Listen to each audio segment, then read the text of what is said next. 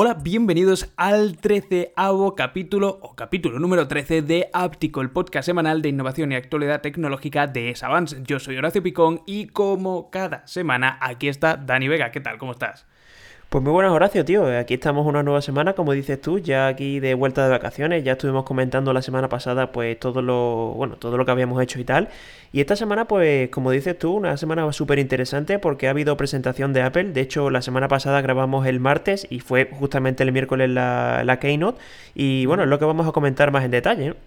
Sí, en detalle, pero vamos, cortito, porque sé que al final eh, hace ya un tiempo ¿no? que se han presentado. Vamos a, hablar muy brevemente, porque al final es actualidad, pero vamos a hablar también de muchas cosas. Vamos a hablar de los Google Pixel 7, que se ha desvelado el diseño. Vamos a hablar de una, entre comillas, condena, porque no llega a ser condena, pero un acuerdo extrajudicial, por así decirlo, a HP por no permitir eh, tintas compatibles a sus usuarios y caparle esto también de coches que van imantados, que está probando China para que vayan más rápido y más estable cómo la temperatura em, hace que eh, haya en Twitter más insultos o menos. Vamos a hablar de muchas cosas interesantes, pero sí, comenzamos por Apple. Y brevemente eh, vamos a hablar de lo que yo creo que son los tres pilares fundamentales de la, eh, de la propia presentación que vimos de la keynote de, la semana pasada.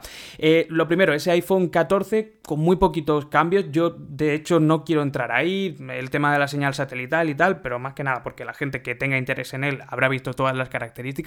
Y lo que sí me parece interesante y lo quiero comentar porque creo que aquí Apple sigue siendo Apple y sigue eh, mandando y, haciendo tendencias respecto a esto es ese nuevo notch que tienen estos eh, iPhone 14, creo que el, Pro Max, si no recuerdo mal. Sí, sí, el Pro también. el Pro Max.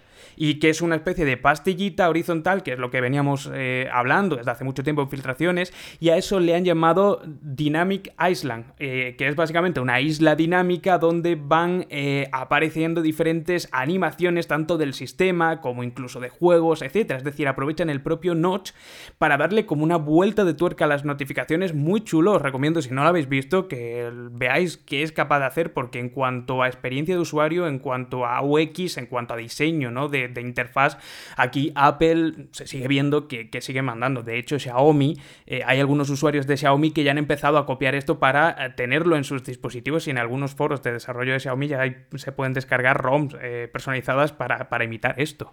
Sí, de hecho hay temas ya en la propia aplicación de temas de, la tienda de Xiaomi, bueno, la tienda de Xiaomi de temas, ya hay algunos temas con esta característica. Y como dices tú, mm, yo quiero dejar también la reflexión que es un poco triste que nos tengamos que, centrar en este tipo de innovaciones, ¿no? Entre comillas, pero sí que es cierto que lo que dices tú, ¿no? Que Apple pues se nota que a nivel de software lo tiene, pues, bueno, es que le da como una vuelta de tuerca, ¿no? Esto, pues bueno, sí que es cierto que muchas veces Android pues sí que lo tiene todo y tal, pero Apple hace eso, ¿no? yo siempre hemos hablado aquí que sí que veo muy lejano el tema de que saquen un plegable por el tema del pliegue, que es un poco cutre, entre comillas. Mm. Y esta también pues pasa con este tipo de cosas, ¿no? El software lo tienen muy controlado, siempre lo quieren hacer bien y es que al final de una debilidad, porque, a ver, si nos ponemos a mirar este notch nuevo, pues igual de feo que el anterior. O sea que no tiene sentido sí, ninguno. pero ocupa, ocupa algo menos, pero por lo menos le han hmm. dado como esa vuelta de tuerca que lo hace bastante atractivo. De hecho, yo es prácticamente lo único. Obviamente ha habido varias mejoras del iPhone 14, eh, de la serie de iPhone 14, pero ya os digo, o sea, yo personalmente destaco esto y creo que es lo que más quizás merece la pena pararse porque lo demás, pues eso, muy continuista tampoco. Sí, es que incluso, yo que sé, las cámaras sí que es cierto que han metido el sensor nuevo de 48 megapíxeles, pero tampoco es que sea una revolución dentro del sector. El mm. diseño sigue siendo prácticamente el mismo, quitando lo de, lo de la Dynamic Island esta.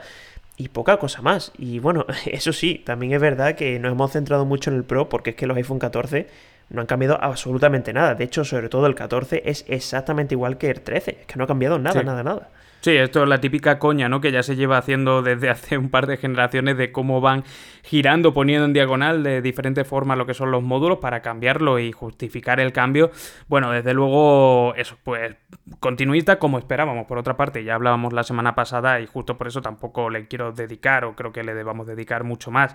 Eh, hablamos del segundo de los pilares que sería el, los AirPods Pro 2, que bueno, pues simplemente mm, para comentar, ya que hay que reconocer lo importante que han sido los AirPods en los últimos años, porque al final han sido como la punta de lanza de muchos auriculares inalámbricos que han salido en los últimos años. En este caso, los AirPods Pro 2, que vienen con una cancelación de ruido mejorada, con un nuevo chip H2, que ya también de hecho eh, comentamos eh, la semana pasada, y lo que a mí personalmente más me ha gustado es el tema de la fundita de carga que te viene ahora con un altavoz para tú directamente hacerlo sonar, sonar si no lo encuentras. Tú ya sabes que yo de hecho tengo varios eh, porque en algún momento, o sea, me, me has dicho, oye, ¿me puede grabar tal para, para el, canal que tienes y, tal. Y, yo decirte, oye, es que no lo puedo, no te lo puedo grabar porque es que no sé dónde está, no sé dónde he metido lo que son los auriculares.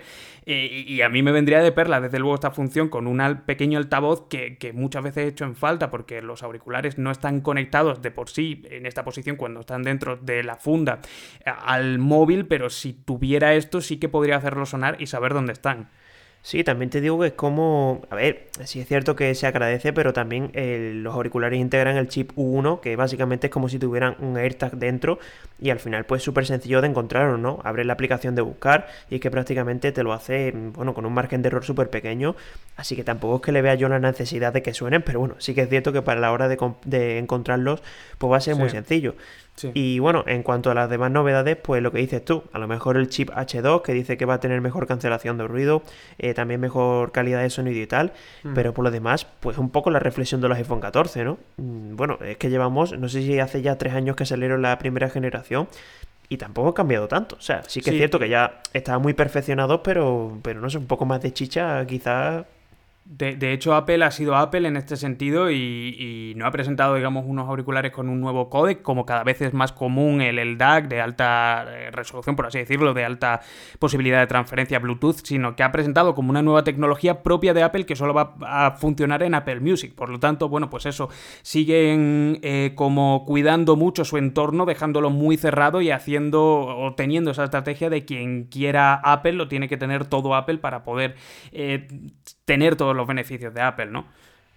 Sí, bueno, también hemos hecho la. Bueno, lo que te deberíamos haber dicho que los precios han subido. O sea, por ejemplo, los AirPods Pro, si no me equivoco, creo que han subido a 299. No sé si han sido 20 euros más que, que la primera generación. Y los iPhone 14 pues también han subido bastante. No sé si los modelos bases creo que han subido 100 euros y los Pro no sé si 150. O sea que al final que, la continuidad pero con un precio mayor tampoco es que sea tan... Sí, una, subida, una subida de precio grande que por desgracia creo que vamos a ver durante las próximas semanas en otras marcas, ¿eh? no solo mm, en... seguro. No solo en Apple porque esto, bueno, de la inflexión, ya todos lo sabéis y, a todos han puesto en, esto, en estas últimas semanas la cabeza con un, como un bombo con este tema de que están subiendo los precios tal cual, aquí se nota y se nota y al final no solo Apple, siendo de nuevo Apple con este tema, sino creo que también al final se va a notar en todo el mercado. Y terminamos con, eh, bueno, ese nuevo reloj inteligente que presentó Apple, esa serie 8, continuista también más o menos de la serie anterior, pero eh, viene este nuevo Apple Watch Ultra, un dispositivo de 929 euros, casi 1000 euros, que en teoría está enfocado para deportistas más, más extremos, que quieren cuidar más como sus estadísticas, todos los datos, viene con multibanda, L1, L6 de GPS, que nos da más, eh, no más precisión en sí, sino más eh, posibilidad de tener coberturas en zonas donde hay valles y tal y no llegan las señales normales de GPS, etcétera, etcétera. Pero mi conclusión en lo personal, y tú ahora nos comentas a ver qué te parece a ti como usuario también de Apple, porque tú, bueno, pues tienes, por ejemplo, un iPhone, yo un iPhone no he tenido en mi vida, pero este dispositivo yo creo que sobre todo va más destinado, ha hecho aquí una jugada maestra Apple y ha sacado un reloj para aquellos deportistas, entre comillas, que tenían un Series 7 eh, o un Watch normal y ahora se va a querer comprar un reloj más caro porque Apple les ha dicho que es para deportistas, porque yo creo que los, los runners o la gente que hace triatlón, ese tipo de cosas, que se acaban comprando un Garmin de altas prestaciones o un Polar de altas prestaciones o eh, relojes similares, no se van a comprar un reloj de 36 horas de autonomía como tiene este. Claro, es que al final la autonomía es que lo marca todo. Y es lo que dices tú, mucha gente se va a comprar este reloj simplemente porque es más caro que ofrecen. O sea, no, por otra razón. Tiene, tiene acabado de titanio, un botón extra, un tema de una sirena que eh, suena hasta 86 decibelios por si te pierdes en un temporal en el Everest. Pero no sé, yo tengo la sensación de que Apple sabe que esto lo van a comprar sus propios usuarios. Sí, es un producto muy de nicho. O sea, que al final el que no tenga un Apple Watch mm, es que ni creo que se plantee este tipo de, relojes inteligentes. Y yo creo que, bueno, al final también un poco la reflexión es que el más recomendable es el Series 8 para la mayoría de personas, pero la gente que tiene poder adquisitivo probablemente se vaya a comprar el Ultra. O el SE, ¿no? Incluso. Sí, bueno, el SE... Que, es más barato, bueno, es más, es más tosco, pero bueno.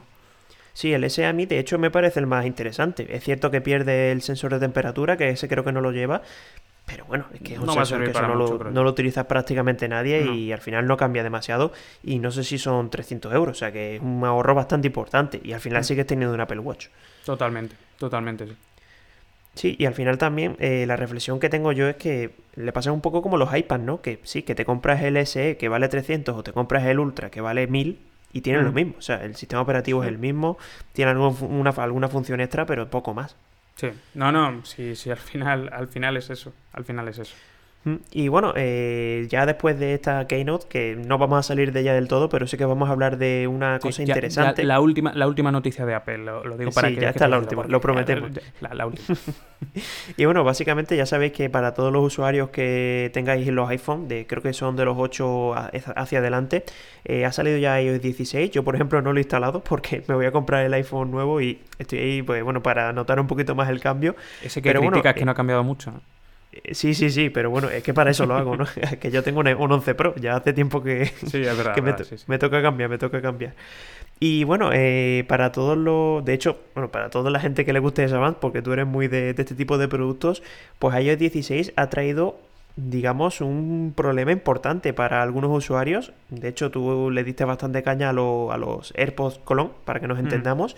Y parece ser que iOS 16 pues, va a detectar este tipo de auriculares. Es decir, eh, el sistema cuando vayamos a conectar un, bueno, sé, unos AirPods clone, es que no sé qué marca qué marca es la más importante, tú eso lo conoces más. Bueno, eso, va por fabricantes, tipo High City, Jenny hay algunos, cosas así, o sea, es que al final, yo hace tiempo que no toco ya este tema por varias razones, pero, pero bueno, me ha parecido interesante esta noticia justo por lo que dices, porque sé que de hecho habrá mucha gente por el canal que, que, en un principio a lo mejor haya llegado a mis vídeos por esas pruebas que hacía de clones que lo siguen teniendo. Me parecían súper interesantes, sí, sí, sí.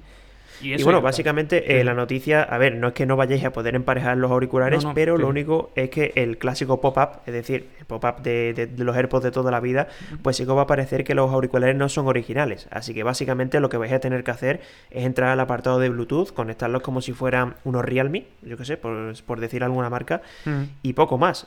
A mí tampoco me parece un drama. Sinceramente, muchas dudas de que, de que esto realmente vaya a pasar. Y, ahora me despierta un poco esa curiosidad que tenía por los clones, no por nada, lo he dicho muchas veces, sino porque me parece súper interesante cómo los chinos te vendían unos auriculares iguales, idénticos prácticamente a los originales y que se te abría el pop-up de conexión y todo. Yo creo que eso lo van a poder seguir copiando aquí. Es que, mm, eh, bueno, eh, echa la ley, echa la trampa, no. Es que, es que eh, los chinos que hacen este tipo de falsificaciones lo saben hacer muy, muy bien. Y, y que seguro que ahora sacan nuevos modelos que se saltan estas restricciones claro, es que los chinos están, están por encima de nosotros, es que esto hay que tenerlo en cuenta. Sí, sí, no, no, eh, es brutal. Eh, en cuanto a eso son más, es que, es que no hay otra. O sea, es que son, son muchísimas. Sí, sí, tal cual. Son muchas, muchas mentes empezando a la misma vez sobre lo mismo. Al final es muy difícil pararlo. Y bueno, eh, ya que has hablado de China, precisamente vamos a hablar de una noticia que diste tú justamente ayer un vídeo en, en, esa banda, en el canal, Y bueno, a mí me pasaste de hecho el enlace por la mañana y me quedé un poco flipado porque la Xiaomi Smart Band 7 Pro, que Xiaomi no ha dicho nada sobre ella, de hecho no ha dado una fecha de lanzamiento, pues se filtró en Amazon. Es decir, apareció de la nada, mm, apareció tanto la versión en negro como también la versión en color blanco con el ribete dorado y tal. Y lo más curioso era el precio, ¿no? Que eran 100,83 euros, que obviamente no va a salir a este precio. No lo creo. Pero bueno, que fue una filtración de que a alguien de Xiaomi se le ha colado porque de hecho ya no está. Es decir, te metes ya en la página y no, y no aparece. Sí, han tardado unas 24 horas en quitarlo. Eran de hecho las imágenes y todo, eh, la traducción, digamos, que harían de la versión china a la española. De hecho, no se podía confirmar Amazon España y además vendido en la tienda oficial de, de Xiaomi Mm, que, es importante, ¿no? Es un dato, que no era un reseller ni nada de eso. Eh, simplemente eso lo han quitado, lo que nos hace confirmar que va a salir en los próximos, en las próximas semanas, de hecho a principios de octubre debería estar ya comercializándose, no creo, al igual que tú, que sea por 100 euros, como mucho, lo comento en el vídeo, lo podéis ver en profundidad ahí, eh, creo que saldrá por 89 euros así, lo único que no nos ha quitado la duda de si viene con la compatibilidad, eh, compatibilidad de Alexa y también de pagos NFC, porque no venía nada en la descripción respecto a eso. A mí eso me resulta curioso. Y también el tema de 89, a mí me parece demasiado barato. ¿eh? Recuerda que la, que la Smart Band 7 ya son 70. pero es que, es que, es, que menos, o sea, más precio de eso me parece 70 no, 60, perdón. locura, ¿eh? Me parece una auténtica locura que, salga por más de por 100 euros. Sí, pero a ver, te vuelvo a decir que cuesta 60 euros la normal. O sea, esta que la vas a meter a 30 euros más, siendo bastante mejor, porque no es poco mejor, o sea, es bastante mejor. No sé, a ver, sí, yo creo que rondará en, China cuesta 54 euros. Quiero decir que obviamente costes de importación tal cual pero oye, yo creo que ya es momento de que Xiaomi se dé cuenta de que a lo mejor le merece la pena mm, bajar un poquito lo que son los beneficios, que tampoco creo que sean muchos los que se lleve, pero bajar un poquito los beneficios y ofrecer realmente lo que es Xiaomi, que ya lo hemos criticado muchas veces, tú en tu canal, yo en el mío, eh, eh, es que está perdiendo un poco el rumbo de mm, lo mejor calidad-precio ya hace eh, muchos meses que no es Xiaomi. A ver, Xiaomi de hecho tiene, a ver, es, un, es como un compromiso con el usuario que se supone que de cada producto que venden solo el margen de beneficio es un 5%. Eso es lo que mm. dice Xiaomi. Ya lo que dices tú, ya no sé si creérmelo, si no creérmelo, es un poco raro. Pero el tema de que la de que la Van 7, tal y como está la, inflación y tal, vaya a costar 90, sí puede ser, obviamente. Pero bueno, a lo mejor ese precio lo sacan con el Levir, después lo ponen a 100. No sé, ya a ver qué, mm. a qué precio sale, pero seguro que, que va a ser un superventas porque la pulsera es que la está buscando todo el mundo. De hecho, tú lo habrás notado en tu canal que hay mucha gente que está interesado en ella. Sí, sí, no, y cuando salga en España. Si, sale con Alexa y con NFC, lo va a ser. Lo veremos y a lo mejor damos la noticia en un par de capítulos de que ya, ya es oficial y ya es mm. global. Y, lo va a ser, lo va a ser y merecidamente, ¿eh? porque a mí me parece que está genial la, la pulsera. Sí, no, no, no, es muy buen dispositivo. Y vamos a hablar de otra futura presentación, en este caso el Google Pixel 7 y el 7 Pro, que bueno, ya sabemos algunas cosas porque en el Google I.O. de mayo, al igual que presentó o hizo un pequeño teaser de em, Pixel Watch, em, presentaron o enseñaron cómo iba a ser este 7 y 7 Pro.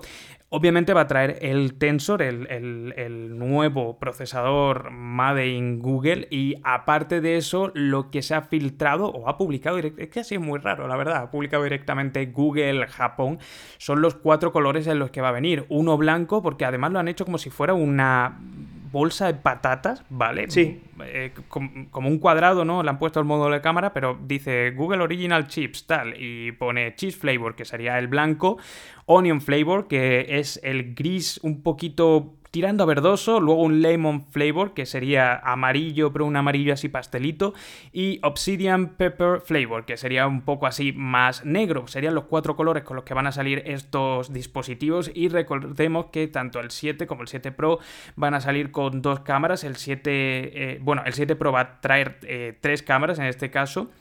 Y bueno, el sensor principal sería de 50 megapíxeles, también nos encontraríamos en el Pro un telefoto de 48 megapíxeles, eh, luego también nos encontraríamos con una principal de 10,87 megapíxeles. Y bueno, pues lo que os decía, el Tensor de segunda generación de Google como procesador, el Tensor de primera yo lo estuve probando en el S6A y bueno, rinde, obviamente no llega al, al rendimiento de un Qualcomm Snapdragon 8 generación primera, pero bueno, Ahí está, no hace un mal rendimiento y lo que os he dicho muchas veces, que tampoco hace falta a día de hoy un procesador muy top para jugar al 100% de los juegos que nos encontramos en la Play Store.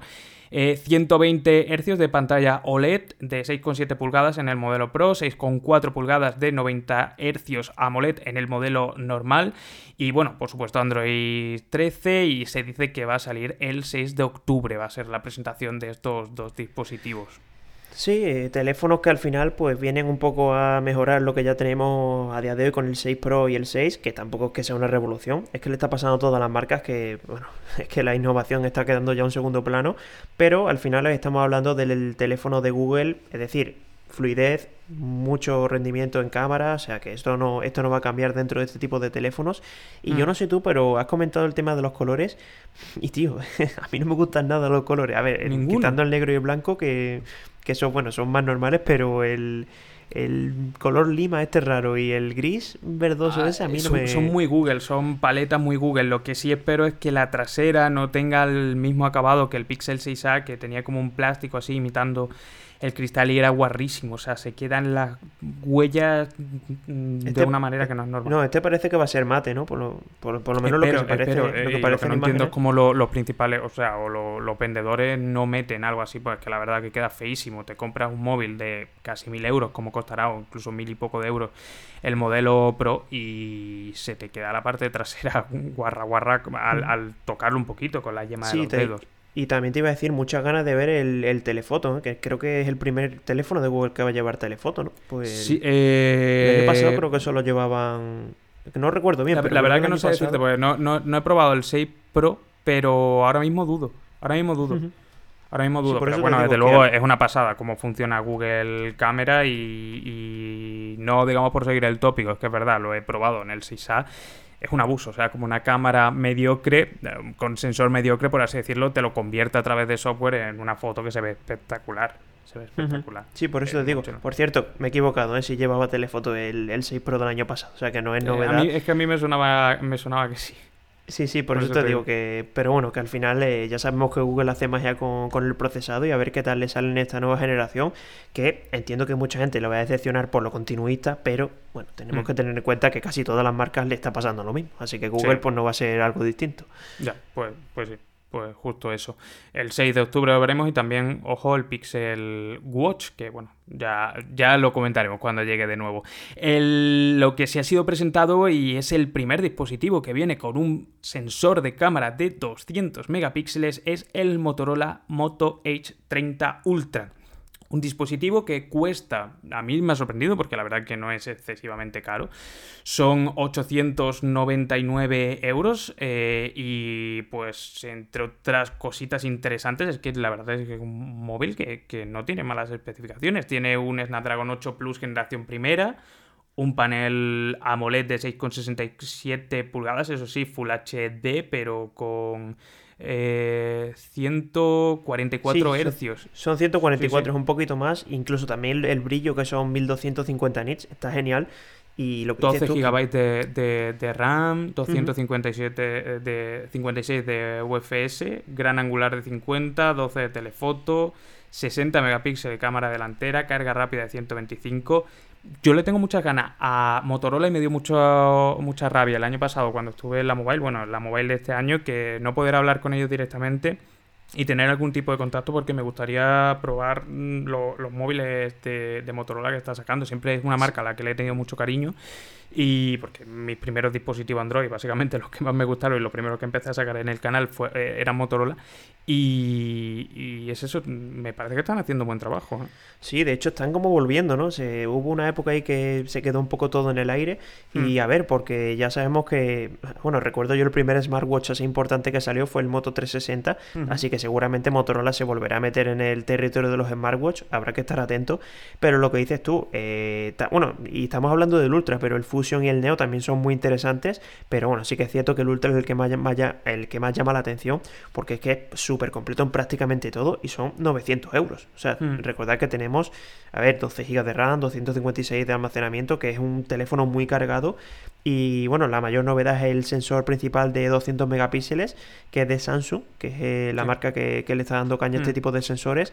Y bueno, al final, pues bueno, eh, sí que es cierto que es un número, tampoco es que vayamos aquí a tener una calidad de, imagen superior a la media, claro, solo porque tenga eso, es lo más importante también de destacar, que 200 megapíxeles no significa que tenga una calidad extra mega buena, ya lo hemos visto en dispositivos de Xiaomi de generaciones anteriores que te venían con los megapíxeles más engordados del mundo, pero luego vemos como Samsung o vemos como iPhone sacan sensores que tienen muchos menos megapíxeles y te dan una calidad mucho mejor.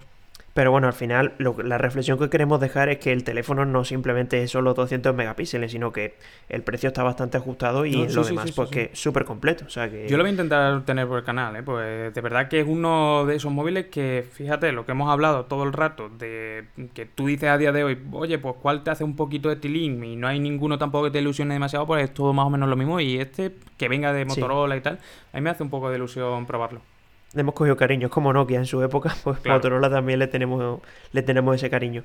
Y bueno, y de empresa mítica a otra empresa mítica, porque vamos a hablar ahora de algo que tú has comentado al principio del podcast, que seguro que a mucha gente le ha interesado mucho, y es HP, que curiosamente, eh, yo este es un tema que no sabía cómo funcionaba muy bien, porque yo siempre he tenido en mi cabeza que hacía algo súper ilegal cuando compraba cartuchos de impresora no oficiales, mm. y parece ser que no. O sea, parece ser que al final no, no es del todo cierto porque HP va a tener que, pagar a diferentes consumidores en Europa, ojo, solo en Europa, porque, bueno, vía software ha bloqueado a diferentes impresoras para que las personas pues no puedan utilizar eh, cartuchos de terceros. Ya te digo, ah, yo esto no lo tenía en cuenta porque yo creía que esto era completamente ilegal, pero parece ser que sí que es cierto que era un momento puntual, que era en la pandemia, que se acabó el stock y entonces mucha gente pues tuvo que tirar de este tipo de, componentes, pero HP lo bloqueó y le va a tocar pagar.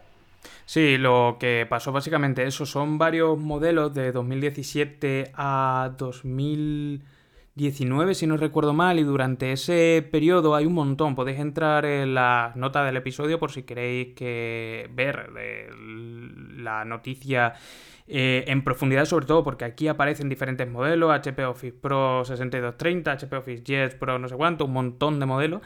Em, y básicamente es que esos modelos desde 2016 a 2019 tenían medio capado el hecho de que cuando detectaban que el chip con el que venía el cartucho, ya que los chips de tinta vienen como con un chip pequeñito, al detectar que no eran originales, a lo mejor hacía un par de impresiones o directamente ni les permitía y lo capaba. Le decía, oye, hemos detectado que este cartucho no es legal. Y todo esto se recrudeció todavía más en la pandemia, que efectivamente HP eh, no tenía stock suficiente de, cartuchos y la gente se tenía que ver obligada a comprar directamente cartuchos de estos que puedes comprar en Amazon o en, tiendas como PC Inc. o algo así, hay alguna que otra que te venden este tipo de recambios y se encontraban como se, eh, tenían este tipo de, barreras. Así que bueno, la verdad, eh, indicar, por cierto, que yo creía que era una sentencia, pero no, no es una sentencia, es un acuerdo de conciliación al que han llegado diferentes asociaciones de consumidores de diferentes países de, Europa, de Bélgica, Italia, España y Portugal. Y HP dice que va a crear en total, o va a dar en total 1.350.000 euros, esto en diferentes como indemnizaciones, ¿no? A los usuarios que digan que están afectados, obviamente presentando el ticket de compra o el registro del producto que tú tienes que hacer una vez te compras una impresora. Yo no sé, ¿tú sabías este tema? O sea, que yo esto no, no sé si tú... Yo, yo sabía que era legal o no, o sea, legal no lo sé, pero siempre es lo mismo que se ha dicho, aunque no llega a ser lo mismo. El tema, por ejemplo, de la Play, cuando no permite que se haga piratería, que le pongas como un chip y puedas jugar a otro juego, el hecho de tú modificar tu Play no es deberías estar haciendo nada ilegal. Otra cosa es que tú te descargues un juego, lo pirates y lo metas. Pero el hecho de modificar algo, por ejemplo, en los Tesla pasa mucho que muchos usuarios cambian cualquier tipo de componente y ya a partir de ahí, por cambiar cualquier cosa, eh, en muchos casos ha dado que Tesla los ha sacado como represalia de la red de, supercargadores. Por cambiarle, por ejemplo, ponerle otro sistema de audio que no era el original. Sí, esto lo hace muchas muchas empresas. Bueno, de hecho lo hemos estado hablando, hablando justo antes, ¿no? Del tema de Apple con los auriculares que no son propiamente de Apple, que al final pues le, le pone esa, digamos, esa beta, por decirlo de alguna manera. Pero bueno, eh, al final HP, pues esto se ha visto obligada básicamente porque en pandemia se quedaron sin stock y hay gente que obviamente utilizan impresoras todos los días y bueno, está bien. yo, es que tengo, por ejemplo, HP nunca, nunca la he tenido, pero justo porque siempre he tenido Epson y en mi casa, en, Huelva, eh, tienen Canon y yo hasta donde sé, Epson, por ejemplo, nunca me ha dado ningún tipo de problemas con esto. Y él, digamos, las más utilizadas son las que suelen encontrarse más baratas. Pero sí, es, un tema interesante. Yo creo que cada vez se imprime menos porque yo cada vez la tengo ahí y, le tengo que quitar 20 capas de polvo cada vez que la voy a utilizar. pero, pero sí que es cierto que a veces sí que se necesitan para cosas concretas y normalmente urgente. Cuando necesitas la impresora, necesitas como para allá, porque tienes que imprimir unos papeles o algo así. Y sí, es lo típico, que, lo típico que no utilizas nunca, pero, pero siempre, mm. siempre encuentras el momento para utilizarlo y dices, oye, que al final no lo tengo, que tengo que bajar, que imprimirlo en otro sitio. sí, sí, sí nunca sobra, nunca sobra. Mm. Y bueno, eh, de noticia curiosa, vamos a pasar a otra noticia, también que has hablado tú al principio del podcast, que a mí también me parece súper curiosa y que de hecho tengo que decir, de hecho tengo que decir que a mí me parece que es verdad, aunque sea en estudio, pero yo por lo menos eso lo, noto.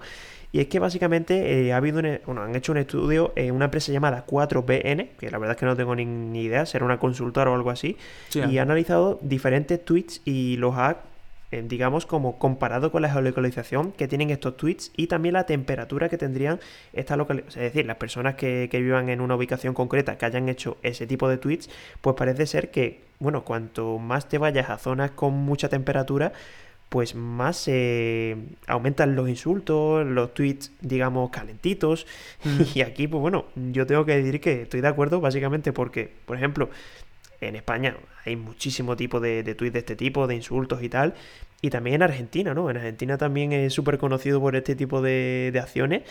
Y no sé yo si será verdad, si no será verdad, pero curioso. lo, que dice, lo que dice básicamente el estudio es que, sobre todo, eh, digamos, usa. De hecho, hay una gráfica bastante interesante que también podéis ver en el link de la noticia que os voy a dejar que en función de los grados, sobre todo es la variación térmica que va viendo. Por ejemplo, creo que ellos lo cogieron en Estados Unidos, mm, analizaron 72 millones de tweets y eso, eh, cogieron la localización donde estaban, a la hora a la que lo hicieron y vieron a la temperatura en la que estaba. Entonces, justo eso, detectaron que cuanta más temperatura, sobre todo a 42 grados, detectaron cómo, digamos, había el máximo de odio, se, se producían muchísimos más tweets Em, tanto homófobos como racistas, etcétera, cuando había más temperatura, pasando de los 40 grados hasta un 22% de más tweets racistas que cuando estaban en temperaturas inferiores. Cuando parece que la gente estaba más calmada es cuando estaban entre los 10 grados más o menos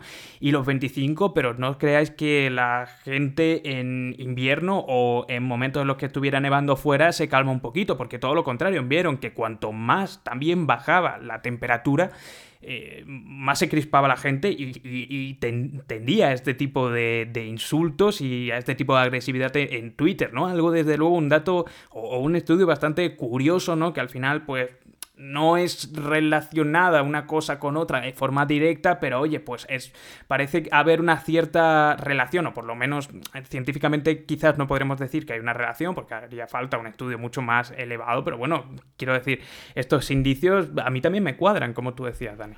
Sí, además, bueno, que no es un, no es un estudio corto, porque son 72 millones de tweets. al final estamos hablando de, un, de, una muestra bastante grande.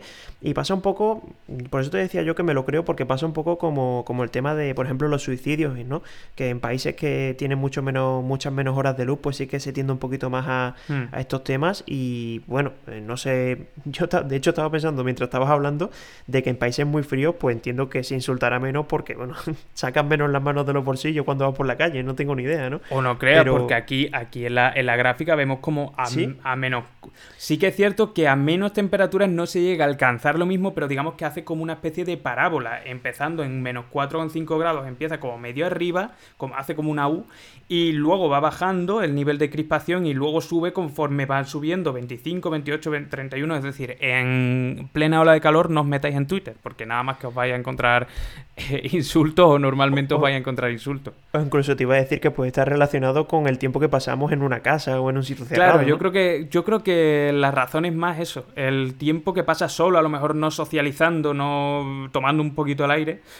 Hmm. Y si lo pasa... que de hecho la media, o sea, el punto más bajo está en 20 grados, que ahí será cuando está todo el mundo en la calle. Claro, claro. Y, y tanto cuando hace muchísimo frío, que la gente está en casa metida, cuando hace muchísimo calor, que están con el aire acondicionado hmm. resguardado, pues también sube. Ya te digo, una, una noticia súper curiosa, de hecho me ha encantado comentarla, porque, a ver, me cuadra, pero esto obviamente hay que tenerlo, hay que cogerlo un poquito con pinzas. Sí, sí, sí, sí, sí. Sin duda. Y otra cosa, decíamos que en esta última noticia había sido esos 75, 72 millones de, de tweets, 72, que habían sido analizados por inteligencia artificial, por machine learning. Bueno, pues una inteligencia artificial es de nuevo protagonista de una noticia. Esta inteligencia artificial se llama The Follower, que ya de por sí da miedito, pero es que cuando os diga lo que hace más miedo os va a dar. Y es que eh, tú le metes una imagen y teóricamente, o al menos cómo funciona, o el uso idílico que tiene, es que te dice eh, o te saca el momento justo en el que se ha hecho la foto a través de la base de datos que tiene de cámaras grabando en tiempo real. Obviamente, si tú estás en tu barrio de Pamplona mm, a las afueras, pues seguramente no haya una cámara de seguridad, pero si te estás haciendo esa foto, qué sé yo, en sitios que yo sé que, tienen cámara de, no de seguridad, sino estas públicas que puedes hacer en la web, por ejemplo, en la plaza, o sea, en Puerta del Sol, hay no una, sino dos cámaras a las que puedes acceder en 24 horas. Pues teóricamente esta IA, si tú te lo metieras, está en fase de desarrollo, pero teóricamente si tú le metieras una foto, la IA va a ser capaz de sacarte el clip del momento en el que tú te estás haciendo la foto, en el que se está tomando la foto, y no solo para ti, sino para otra persona que quiera buscarlo. Da un poquito de miedo, esto está desarrollado por un artista, pone al menos en la noticia belga que se llama Dries de Purter y lo que habrá que ver es eh, qué uso tiene porque parece más malévolo que, que bueno, desde luego. Sí, esto es lo de siempre, ¿no? Depende del uso que se haga de cada tecnología, puede ser o maravilloso o puede ser lo peor del mundo. Y lo que, de hecho, tú lo has puesto aquí en, las notas de, de, la noticia, que para policías puede ser genial, porque al final, para encontrar un momento concreto en el que, yo qué sé, imagínate que se ha hecho algo un delito de cualquier tipo y se tiene que buscar un momento exacto, pues con este tipo de tecnologías pues no tardas tanto en hacerlo y puedes ahorrar mucho tiempo, ¿no? Pero bueno, también hay otro tipo de, mm, digamos, operaciones que se pueden hacer no tan, no tan buenas, porque se puede encontrar cualquier persona en cualquier momento.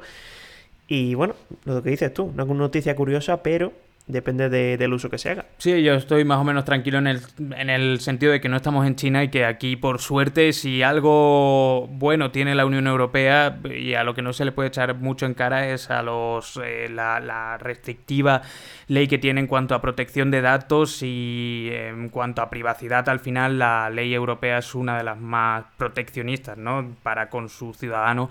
Por lo tanto, aquí en Europa esto no sería legal ni de broma, ni, ni siquiera por las autoridades ni siquiera por, por gobierno. O sea, aquí sería un multazo para quien se supiera que está usando esto. Así que bueno, más o menos si, si vives en Europa puedes estar medianamente tranquilo. Sí, además tú y yo tampoco salimos tanto de casa. No tenemos que preocupar. La, verdad que no. El día que, el día, el día que haga eso con webcam, mm, pero de ordenadores o, la cámara selfie de, Ahí tendremos un problema. Ahí, sí. tendremos un problema. Un problema y hilamos, eh, hilamos como el que han tenido los soldados de Rusia. Esta es una noticia que desde luego debería haber metido al principio porque es una de esas más interesantes, porque soldados ucranianos eh, se han hecho perfiles falsos con fotos de, mujeres eh, supuestamente ucranianas en aplicaciones tipo Tinder, pero versión rusa, no sé cómo se llamará.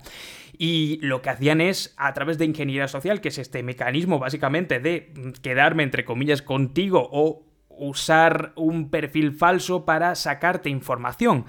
Eh, lo que hacían es abrir un chat, decir, mira, pues soy Petrovska de no sé cuántos años y vivo aquí al ladito tuya, a ver cuándo nos vemos, tal, no sé cuánto. Y él entablaba una conversación, obviamente al otro lado no había, no estaba Petrovska, estaba eh, Vladimir de, de Ucrania, y lo que hacía él estaba sacando información sobre dónde estaban, cuándo se iban a ir, cuándo iban a hacer movimientos, digamos, de operaciones, en qué regimiento estaban, en qué brigada, qué armas tenían, no sé, pues esas cosas que a lo mejor vosotros podéis decir, uy, qué tonto, ¿no? El hecho de sacarle, pero ya te digo yo a ti que, que, si tú estuvieras en la situación seguramente se te podría sacar mucha información, nada más que porque muchos de estos soldados al final, pues les gustará un poquito alardear de, no, yo, mira, yo con esta pistolita, pues ya se sabe qué pistola o qué armamento están usando o dónde están o, a dónde van a ir mañana. Si les dice, oye, mañana no, que no voy a poder quedar, me voy al norte a no sé cuánto que se puede sacar mucha información y bueno, pues eh, parece que lo han estado usando y con cierto éxito. Sí, que los servicios de inteligencia de hoy pues que tienen que tener cuidado en casi todo, ¿no? Que te puede llegar el peligro por cualquier sitio y lo que dices tú, ¿no? De una tontería de este estilo que saquen información Y de hecho, que puede, bueno, a ver, es que puedes perder una guerra por este tipo de tonterías, ¿no?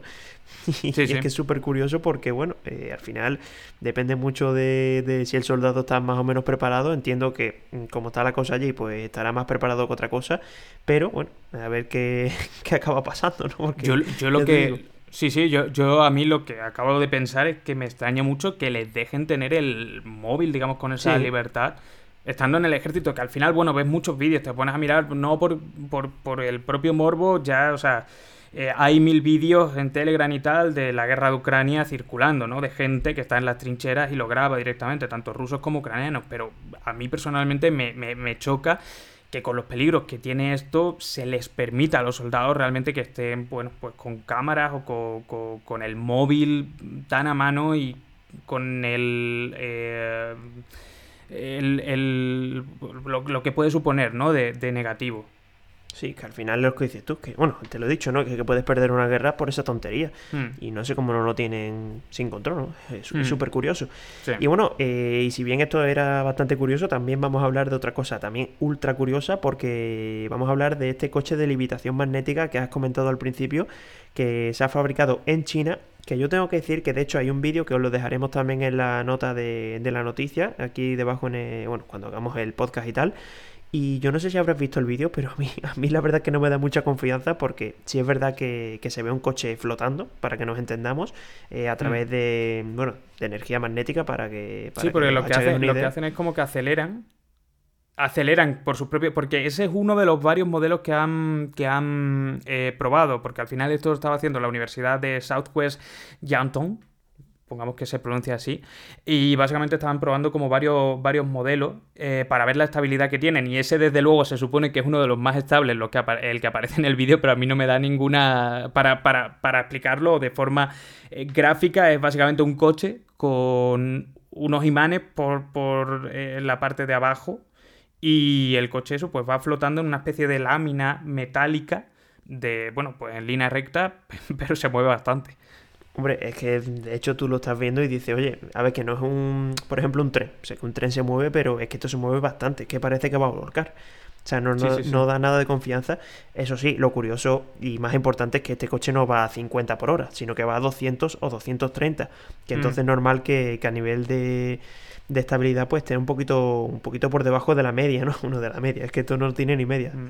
Es curioso que, va, por cierto, a 35 milímetros del suelo, es decir, que nadie se espere que son los coches de, de, cualquier película futurista, rollo, en plan a 4 metros levitando, no, no, o sea, es algo, básicamente esto es para no tener el rozamiento de las ruedas con, con la acera y ya de esa manera pueden mantener, pues, bastante, eh, digamos, a una, a una, velocidad constante y no solo eso, sino también gastar menos combustible, en este caso eran coches eléctricos, pero también consumir menos. Es bastante interesante y me, parece bastante interesante lo que es el estudio. Obviamente le queda mucho por recorrer, pero, ostras, eh, no es una idea que me parezca muy loca a priori.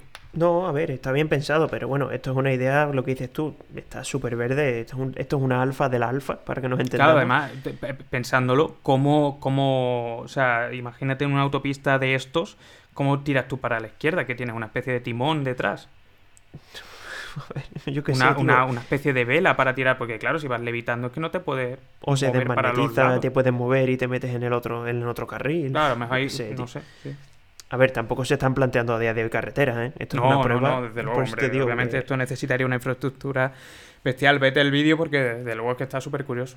Sí, no, no, es súper curioso y te da un poquito de ansiedad, ¿eh? Porque a mí llega un momento de decir, oye, bájate que, que, te vas a matar. Porque, a ver, va a hmm. poca distancia del suelo, pero la suficiente como para volcar. A mí no, no me da confianza. Y bueno, eh, también otra noticia también súper interesante. Vamos a hablar de bueno, un submarino que no solo destaca por ser a nivel de diseño súper disruptivo, sino también porque es muy barato. Estamos hablando de un submarino que podríamos llevar en el remolque de nuestro coche. De hecho, hay una imagen que se ve un todoterreno llevando, llevando este submarino, pero es que cuesta 590.000 euros. Es cierto que esta es la versión, digamos, barata.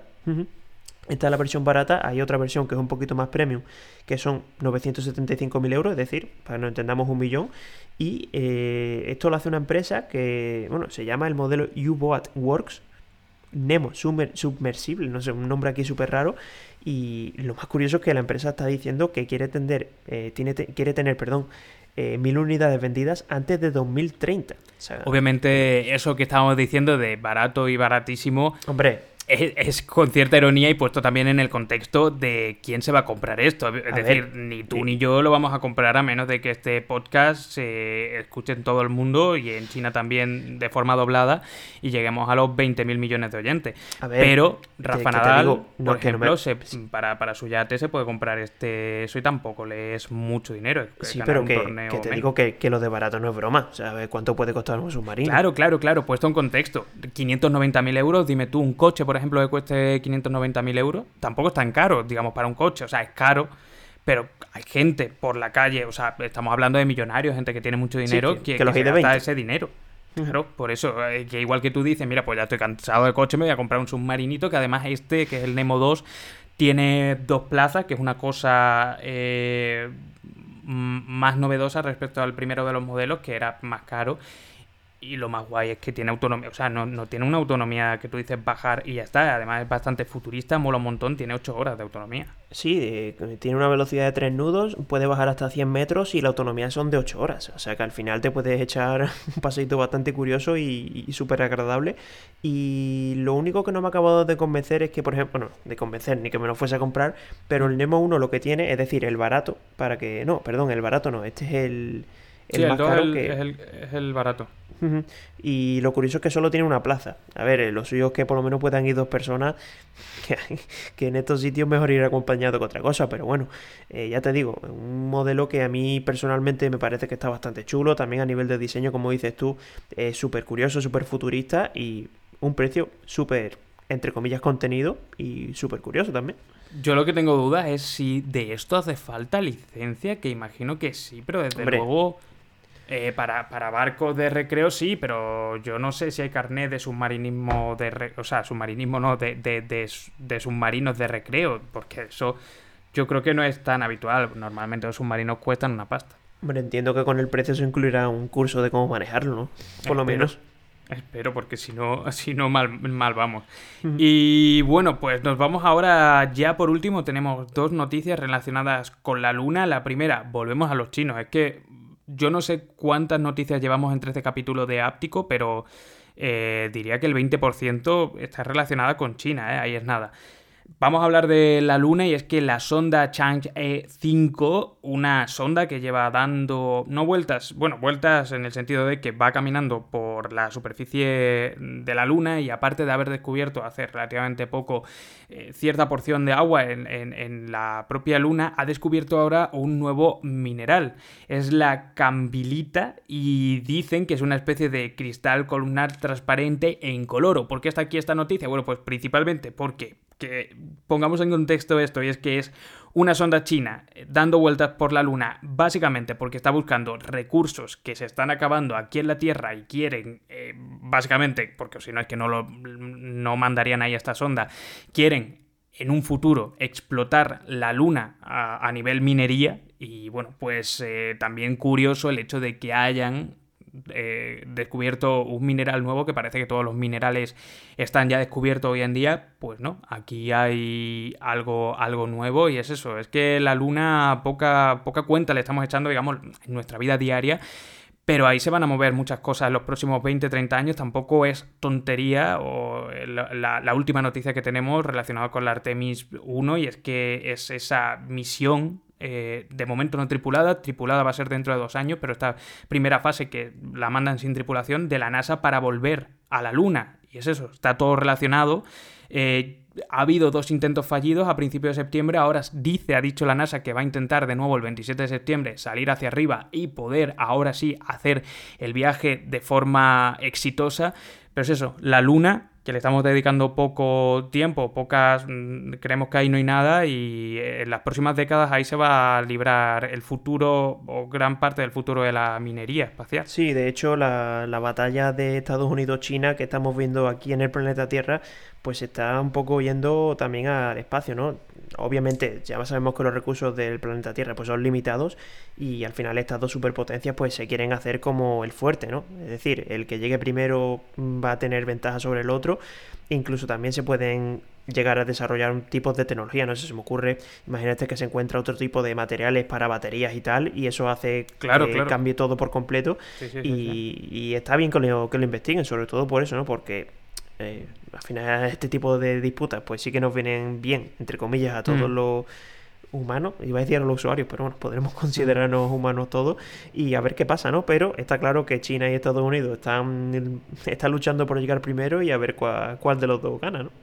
Sí, desde luego, va a ser, ya digo, esto al final seguramente casi ninguno de nosotros acabemos viendo, eh, o sí, no sé, pero creo que todavía queda una nave viniendo con, con minerales, acero de otros planetas pero eso tenerlo claro, que la lucha de los recursos minerales mm, se está librando ahora mismo aquí, pero dentro de 20 años, 30 años, en Marte las ondas no están solo por, digamos, descubrir qué, hay ahí a nivel de, oh, qué bonito, vamos a ponerlo en un catálogo. No, no, ahí se está pensando en, obviamente, el acero de aquí es, eh, digamos, finito, el oro, el silicio, etcétera, y vamos a tener que buscarlo fuera. Sí, incluso los satélites que estamos hablando de, de Apple, de bueno, el tema este de, de, las llamadas satelitales, parecen que, bueno, eso será un servicio del servicio del servicio del servicio.